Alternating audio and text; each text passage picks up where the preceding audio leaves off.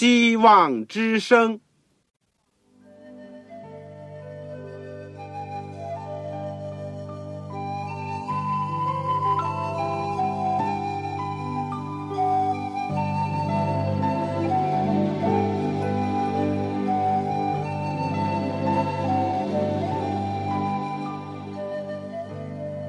各位听众朋友，各位弟兄姐妹，欢迎您收听信徒培训这个节目。教会的兴旺，不单表现为人数众多，更要求教友的素质好。为了使教会真正达到人丁兴旺，又灵性健壮，希望之声特别为广大的信徒制作了信徒培训这个节目，满足主内同工同道的需要。信徒培训由黄牧师主讲，将有多种课程推出，欢迎弟兄姐妹们踊跃参加。下面我们就把节目时间交给黄牧师。各位亲爱的弟兄姐妹，组内的同工同道，你们好，我是旺草，很谢谢主，我们在空中又相会，而且一起借着空中的电波，我们可以学习主的道。特别我们都是同工。我们能够一起侍奉主，这是主给我莫大的光荣和恩典。我们深深的觉得，生活在幕后，要为主工作，我们真的需要圣灵的感动，需要圣经的给我们的帮助和亮光，也需要弟兄姐妹同工之间的彼此的勉励和安慰。我想。我们今天一起学习教母书信。今天要学的经文呢，是在提摩太后书第三章。提摩太后书第三章第五到十三节，我用一个题目就说：“善恶之争中的真伪基督徒。”在我们学习之前，让我们一起祷告。亲爱的天父，爱我们的主耶稣基督，谢谢你，我们今天能够成为你的童工。我们虽然这样的不配，这样软弱，你不厌弃我们，你还是像昔日你教导门徒那样教导我们。主啊，我们深深的意识到，在幕后有各种的内忧外患。有各种的危险的征兆，但是我们就把自己交托给你，因为你走在我们前面，你赴汤蹈火，为了救人，为了救拔我们，我们今天有这个责任，有这个义务去转救他人。我们既然是白白得来，我们要白白的舍去。愿主，你能够与我们同在。使我们今天打开你话语，一起学习的时候，你借着圣灵光照我们的心，能够提醒我们，能够鼓励我们，也安慰我们。我恳求主祝福你在普天下尤其在华人地区的我的同工同道，他们或者面临有缺乏，有的时候有困难，有的时候有逼迫，有的时候内心有困扰，有的时候教会当中。有不理想的事情，甚至半点人的事情发生，但求主用你特别的恩典保护我们，保守我们。主啊，是你地上的仆人，能够靠你的力量的安慰，得到天来的光照，以致能够看透黑暗，以致能够带领其他的人，能够照顾羊群，以致把他们带到主的手下。主啊，恩待我们。垂听我们的祷告，我们身体软弱有病的，我们生活上有缺乏有困难的，我们灵性当中有挣扎的，都求你特别的慈恩。短短的祈求、感恩和祷告，是奉主耶稣圣名，阿门。这个，首先我想问你手边有没有圣经？应当有一本，或者多数已经有了。如果你实在是没有的话呢，你可以写信告诉我，我会想方设法的为你提供一本免费的圣经。我的通信地址是香港邮政总局信箱七六零零号，七六零零号，或者是三零零九号，三零零九号。如果你有传真机，使用也是方便的话，可以用我们的传真服务。我们的号码是八五二二四五七六零一九。我重复一次：八五二二四五七六零一九。你只要写清楚你自己的姓名、回邮地址和邮编的号码。信封上写“望潮收”，“望”就是希望的“望”，潮水的“潮”。我收到了你的信，一定会尽快的想方设法为你提供一本免费的圣经。好了，解决这问题以后，第二问题。你手边有没有一张纸或者是一个笔？为什么要这样呢？因为当你听课的时候，可以记下你自己的感动、新的体会，或者是还有什么不清楚、不了解的疑问，我们可以在通信来往当中，可以继续进一步的能够探讨研究，或者是和我来分享。这是我非常期盼的。事实上，我要谢谢不少的听众不时的写信给我。尽管我回信也用了相当的时间，但我看到大家来信，有的时候非常的感动，有的时候也得到提醒，甚至受到责备。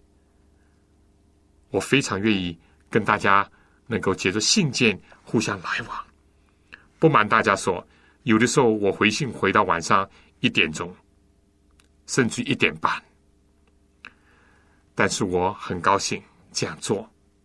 希望大家如果方便的话，能够抽出时间来写信给我，我们彼此来勉励。还有呢，第三点，我们这一个课呢，既然是义工培训，尤其现在我们研究教牧书信，那么。我们就希望呢，不单单你自己听课，除了介绍一些其他人来听课，将来有一天呢，你自己可以聚集一些弟兄姐妹，特别是愿意献身的同工同道或者青年人，一起来学习，你就成为教师，能够带领更多的人学习真道，这样呢，教会的圣功才会发展。所以不单单现在听，有一天我希望你能够讲，这是我预先要讲的这几点。好了，现在如果有圣经的呢，就请您打开这个提摩太后书第三章第一到第六节。我们上次已经研究过了，就讲到末世危险的日子，你有没有记得？耶稣自己也提到，他再来之前，在世界末了的这个时候呢，只因不法的事增多，许多人的爱心才渐渐的冷淡。你一定也会记得保罗在哥林多前书十三章就是爱的诗篇吧？你对照一下，就会知道这些末世危险的阵仗呢，正是和爱的。一切表现相反的，爱是很久忍耐又恩慈，但末世的病症呢是性情凶暴不能制约，无亲情不解冤。爱是不嫉妒不自夸，但保罗在末世的为难的清单当中提到呢，人要自夸狂傲榜读。弟兄姐妹，你可以这样的去对照一下，一定会有很多的启发。在上次所研究的圣经当中呢，这个。第一句和最后一句话呢，我们还没有比较仔细的研究过。第一节怎么讲？你该知道。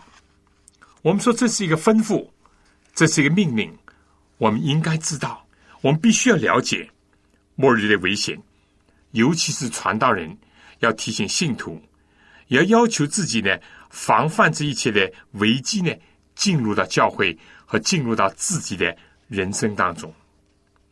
不要因为无知而灭亡，也不要明知故犯；不要因为世界的黑暗而灰心消沉。上帝早已就预知所有这一切，而且上帝仍然掌管这一切。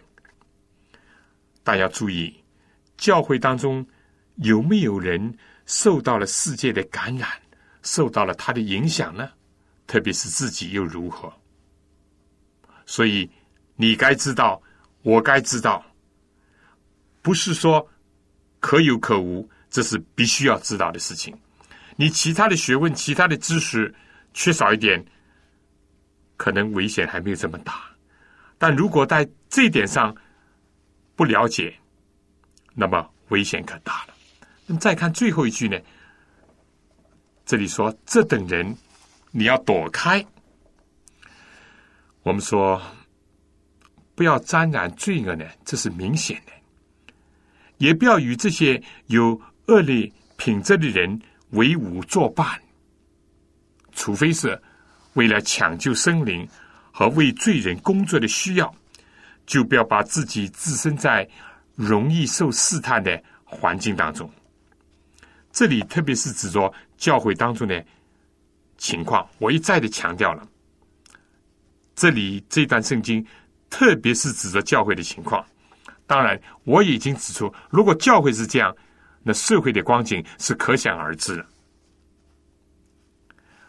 保罗在哥林多前书第五章第九节提到：“我先前写信给你们说，不可与淫乱的人相交。此话不是指着这世界上一切行淫乱的，或贪婪的、勒索的，或拜偶像的。若是这样，你们除非离开世界方可。但如今我写信给你们说。”若有称为弟兄是行淫乱的，或贪婪的，或拜偶像的，或辱骂的，或醉酒的，或勒索的，这样的人，不可与他相交，就是与他吃饭也不可。同一位保罗在帖撒罗尼迦后书第三章第六节就提到：弟兄们，我们奉主耶稣基督的名吩咐你们。凡有弟兄不按规矩而行，不遵从我们所受的教训，就当远离他。另外，第三章十三节又讲呢：若有人不听从我们这信上的话，要记下他，不和他交往，叫他自觉羞愧，但不要以他为仇人，要劝他如弟兄。而爱的使徒约翰呢，在约翰二书第十节。也这样讲：若有人到你们那里，不是传着教训，不要接他到家里，也不要问他的安，因为问他安的，就在他的恶行上有份。从这些经文看来呢，躲开就是提摩太后书第三章第五节所讲的，躲开这些人，不接待传异端的人。不和明显公开犯罪人交往，既是为了避免受到他们的不良影响，也是不因为与他们交往而被那些不明真情的外人所误会，或者是被这些不良分子利用来扩大他们的影响。而在帖撒罗尼迦的这个这种措施呢，看来是属于。教育性的，以及属于教会纪律性的一种惩戒，他们有措施不当之处呢，但是他们还是弟兄，不是什么真道和教会的仇敌。我想我们不应当要混淆这两样。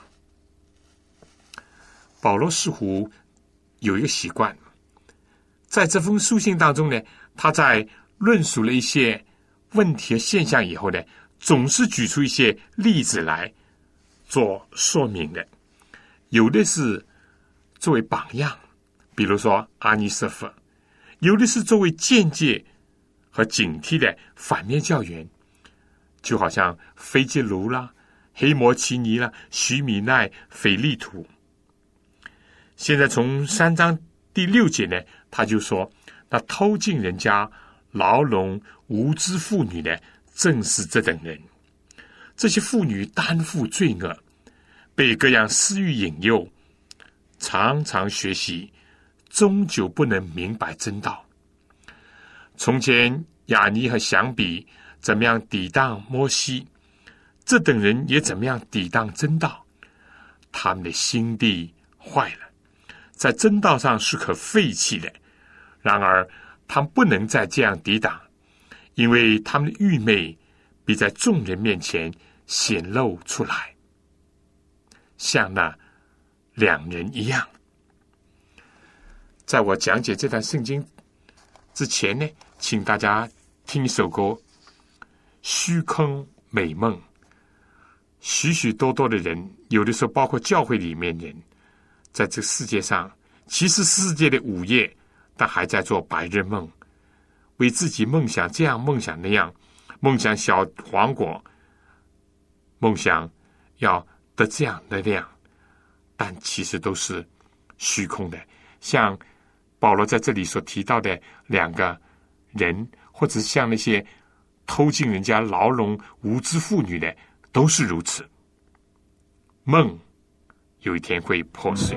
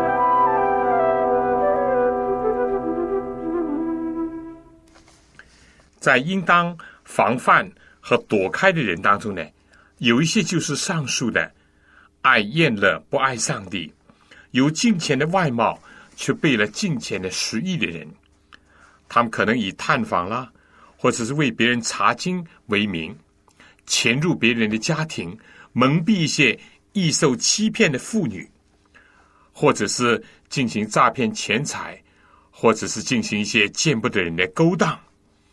这样的事情，今天仍有发生，不能不加以注意。虽然男女授受不亲的时代呢已经过去了，但在所谓性开放、婚姻家庭制度极其混乱的今天，男女之间的光明磊落以及有一定界限的这个交往呢，仍然是应当注意的。特别是对传道人、青年传道人，不要关了门，单独的和一个已婚。或者是未婚的女士同在，避免受试探，或者去试探软弱的女性。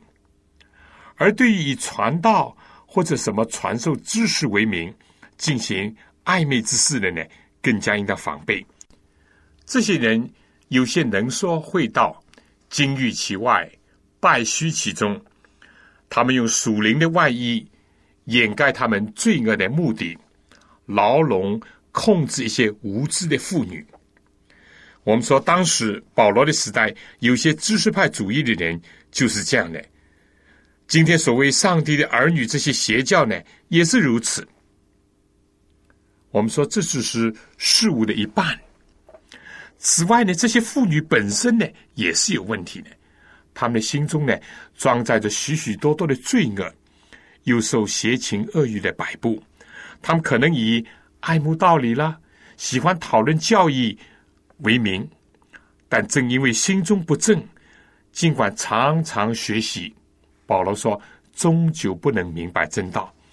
这种所谓查经也好，谈道也好，其实只是想填补空虚的心灵，像是茶话会、交易活动而已。但比这更危害的，这种这种假惺惺的传道者。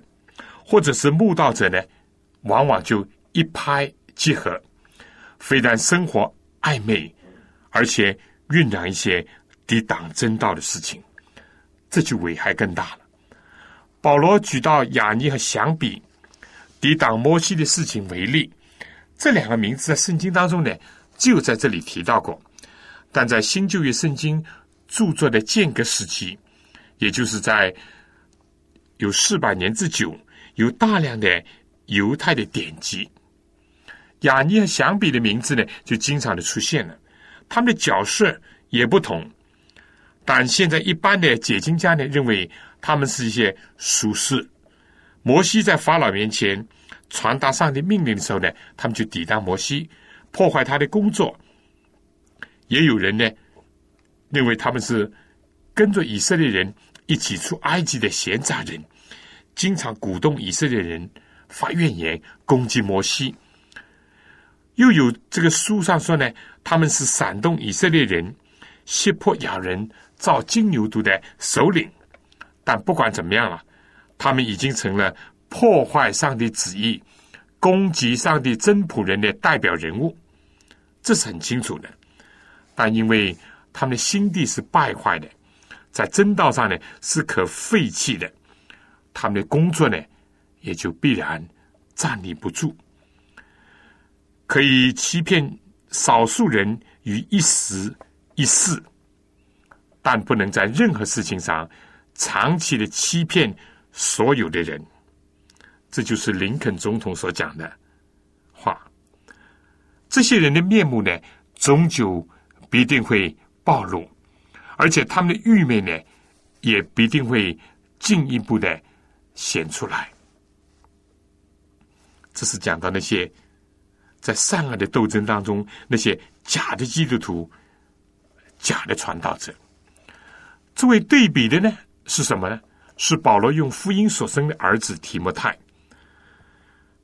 保罗在这个提摩太后书第三章第十节说：“你已经服从了我的教训，品性、志向。”信心、宽容、爱心、忍耐，及我在安提亚、以哥念、路斯德所遭遇的逼迫苦难，我所忍受的是何等的逼迫，但从这一切苦难中，主都把我救出来了。这个老传道者要从纯正的道理、从生活品德、崇高的心智以及经验的见证这几方面来培养年轻的接班人。提摩太不但细心的、紧紧的从保罗学习一些教义，并且效法他的人生风度。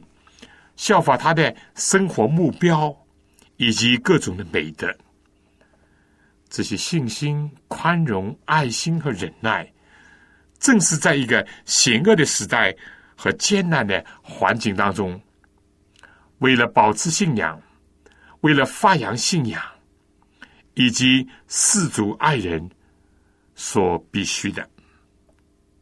做门徒呢，是要付代价的。你是不是愿意在今天？我是不是愿意在这个时候？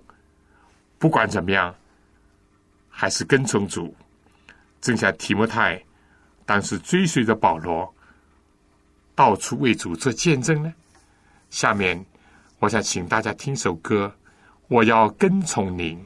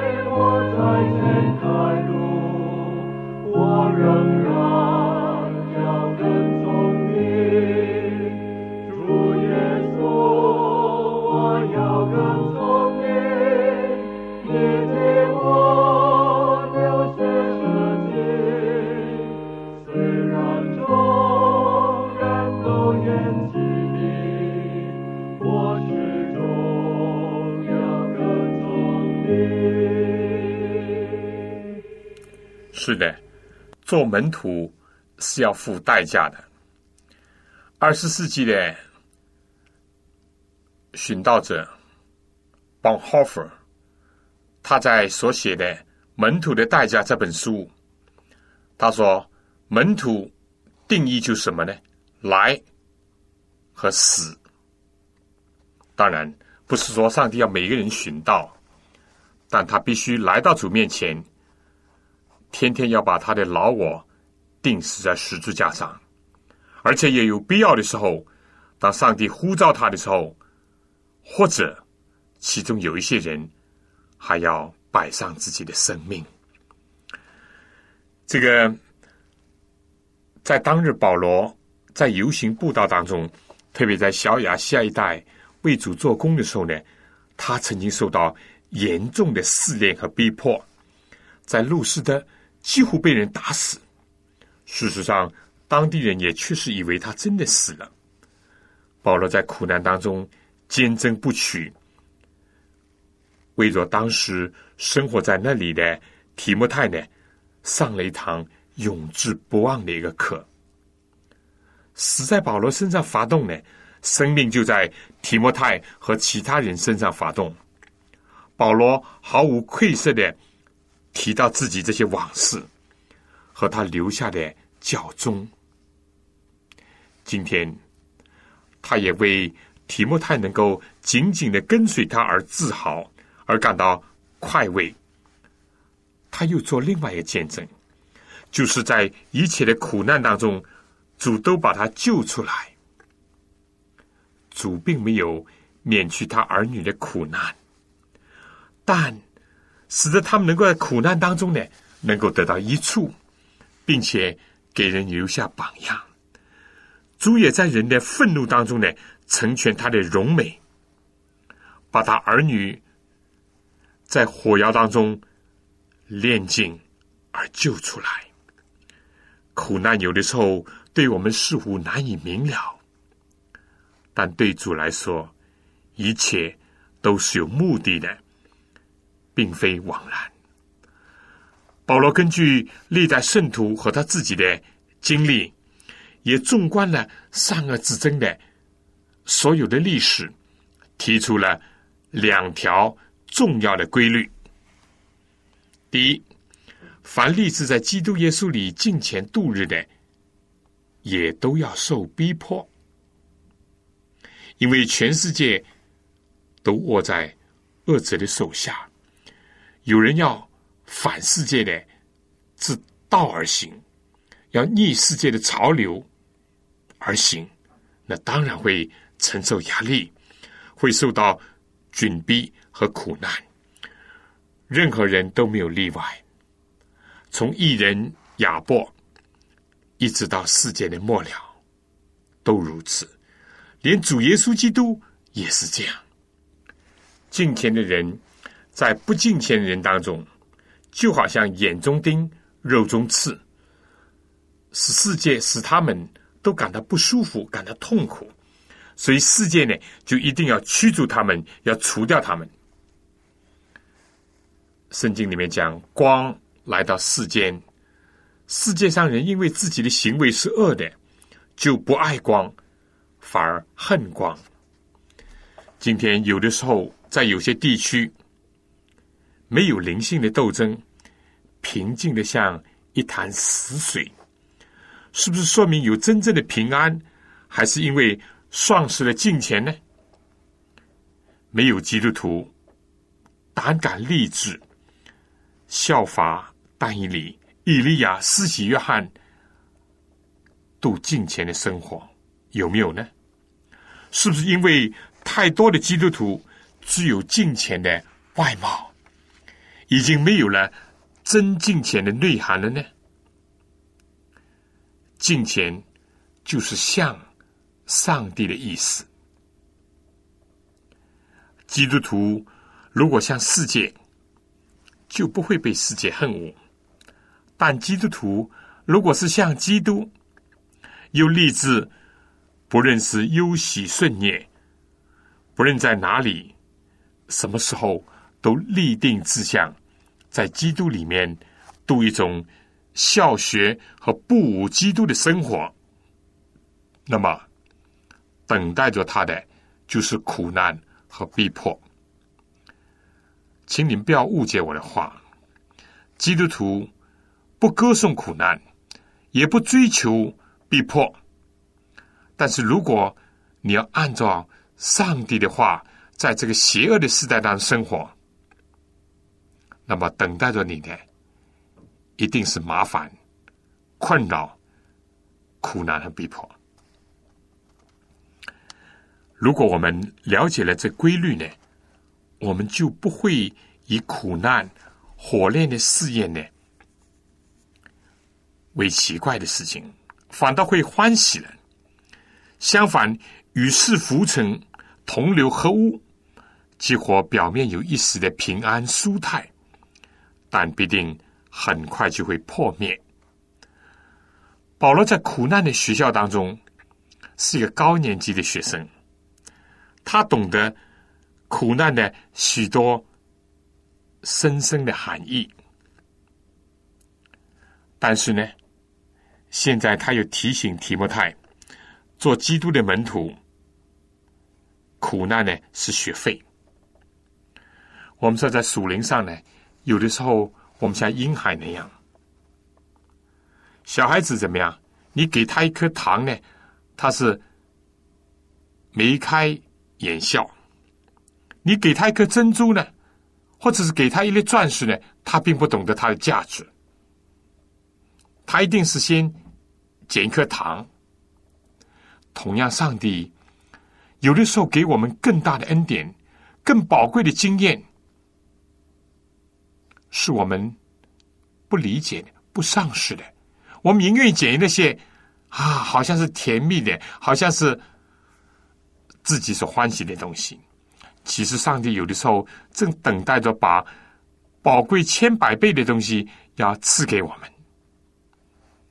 而有的时候，苦难就是其中的一项，因为信徒经过苦难以后，会有信心、盼望、爱心上的长进，会有对罪恶的一种炼净，会有对世界、社会、撒旦有更多的认识，会对在苦难当中人有多一份的同情和体谅。你愿意接受糖果？还是愿意从上帝那里接受火炼的金晶和那个刚硬的发光的钻石呢？保罗自从蒙召以后，似乎从来没有脱离过苦难。一度呢，他以为自己的身上的刺，就撒旦的参与攻击他，而三次的求过主，求主把这个刺呢拔掉。但主对他说：“我的恩典是够你用的，因为我的能力是在人的软弱上显得完全的。”所以保罗听到这话，虽然这个刺还没有拔掉，保罗从今以后就不再求主把这个刺拔去，而是为了基督的缘故，就以软弱、凌辱、极难、逼迫、困苦为可喜乐的。他当日在路斯的被人用石头打的要死，人们把他拖到城外，门徒正围着他，哎，他就起来了，仍然走进城去。如果按一般人讲了，你从那个城里被打的半死，被人拖出来，你还会走到那个城去吗？不，保罗不是这样的，而且第二天呢。他又和巴拿巴一起对城里面人传福音，使好些人信主，好像没有发生过昨天那回事情。而且呢，保罗就兼顾门徒的心，劝他们恒守所信的道。又说，我们进入上帝的国，必须经历许多艰难。保罗多年前自己在亲身的经历。逼迫的时候所领受的，现在在他行将寻道的时候，仍然要作为教会史当中一条重要的规律写下来，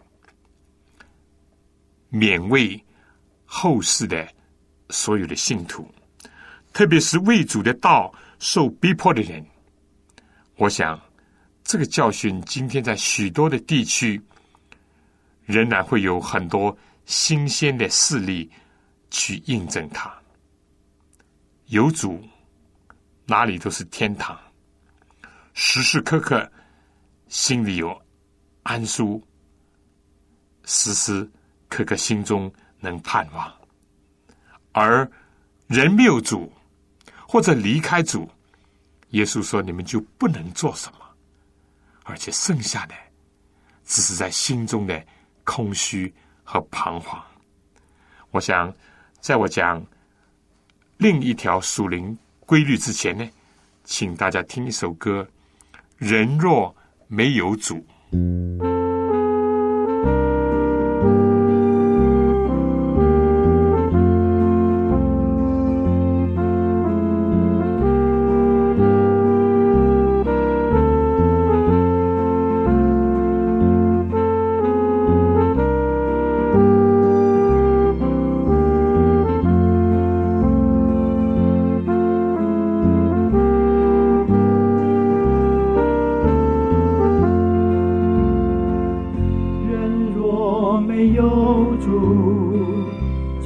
像一条船，失去了掌舵，随风浪飘荡，生命无意义，生活无盼望，迷失了方向，走入歧途。但若有耶稣，生命的改变，有他领我途，我不惊慌。求主来掌舵，免得早沉沦，狂风暴雨中。的站立稳，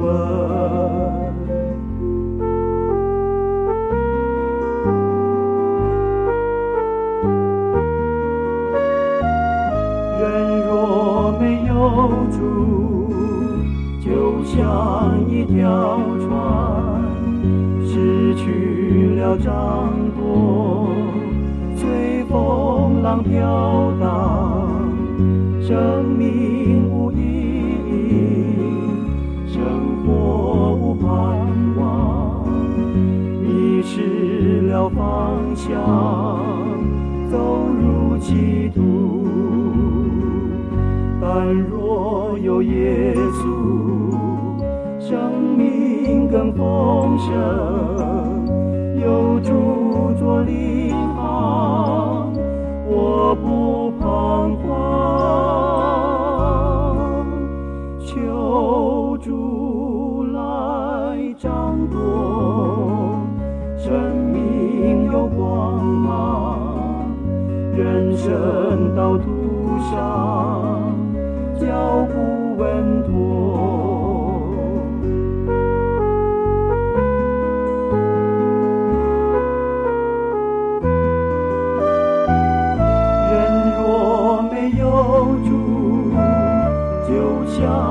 一条船，失去了掌舵。随风浪飘荡，生命无意义，生活无盼望，迷失了方向，走入歧途，人生道途上，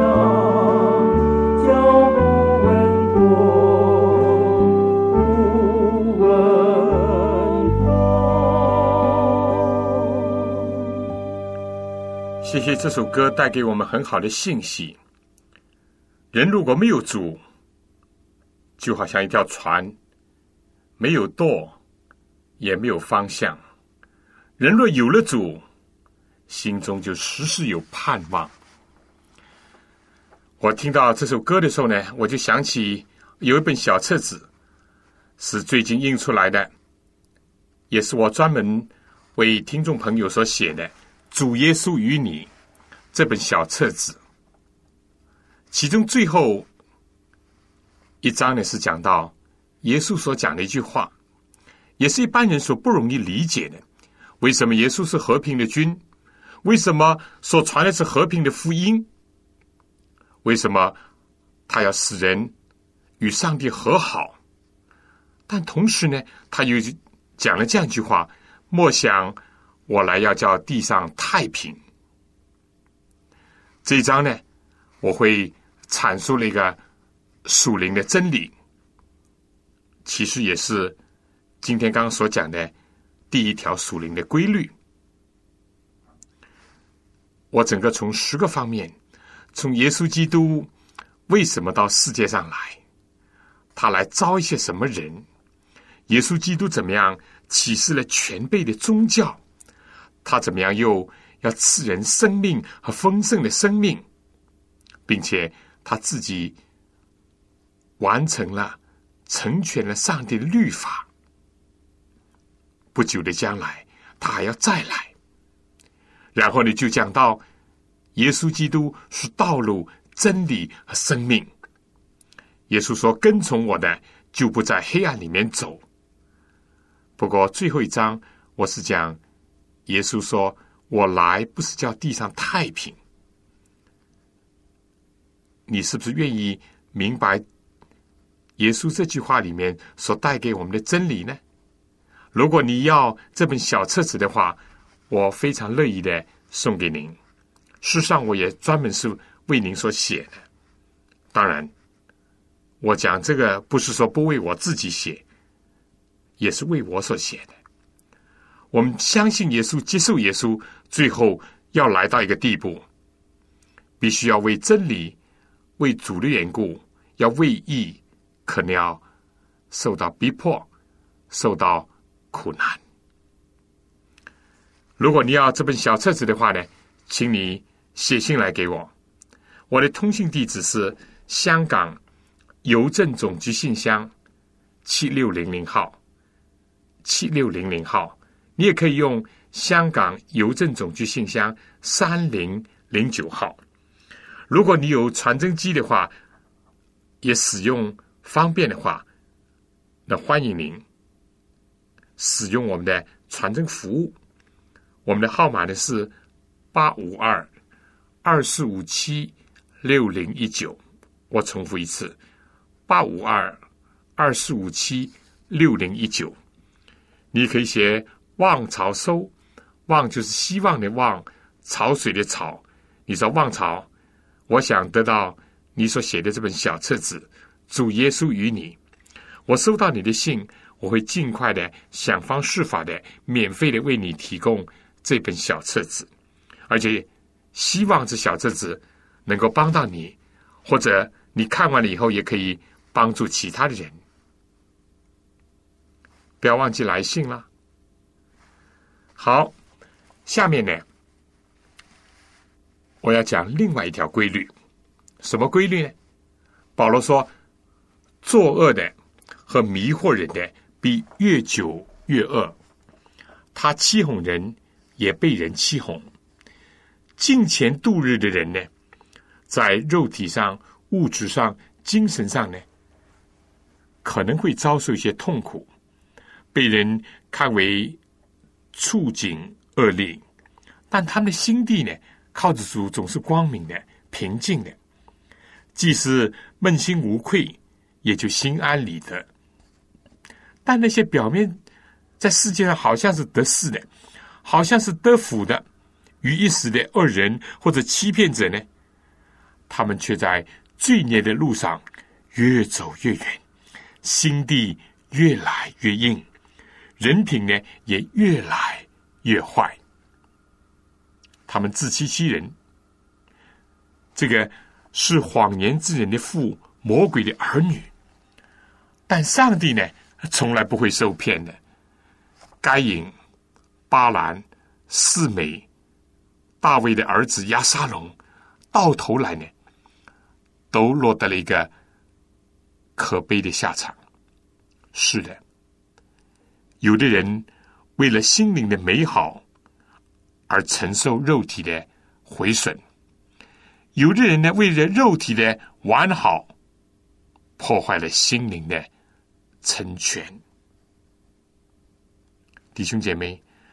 保罗在这里指出两条属灵的规律是非常有意思的，而且到世界的末了，两极分化会越来越明显，作恶的必越来越恶，而作为艺人呢，他也是不完全，他们要在苦难的炉中被上帝所修炼，而且呢，就好像金晶那样，经过火炼以后，就发出更加华美的光彩。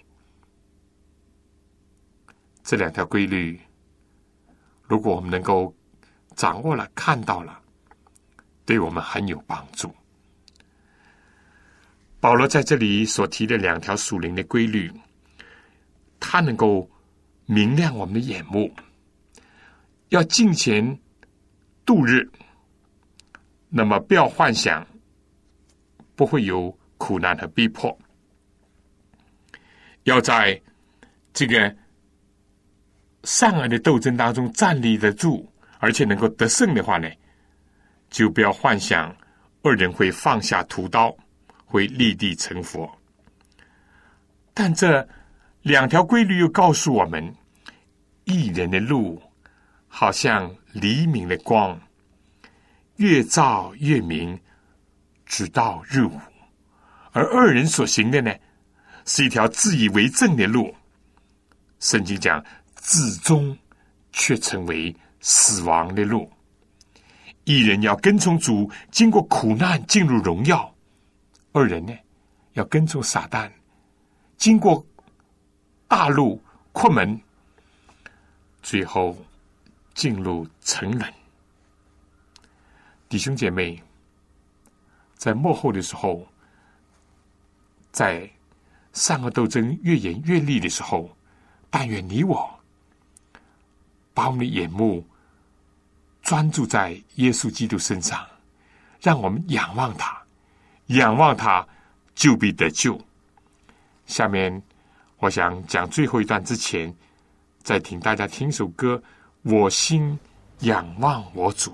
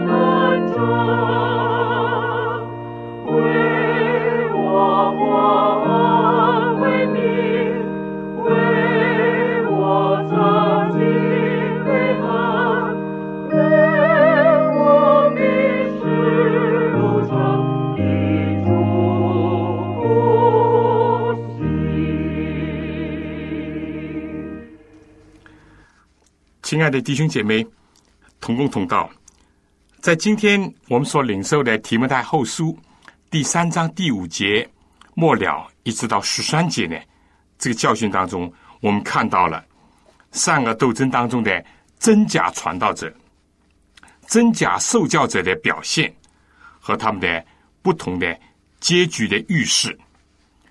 今天在主耶稣基督再来前，可以说是。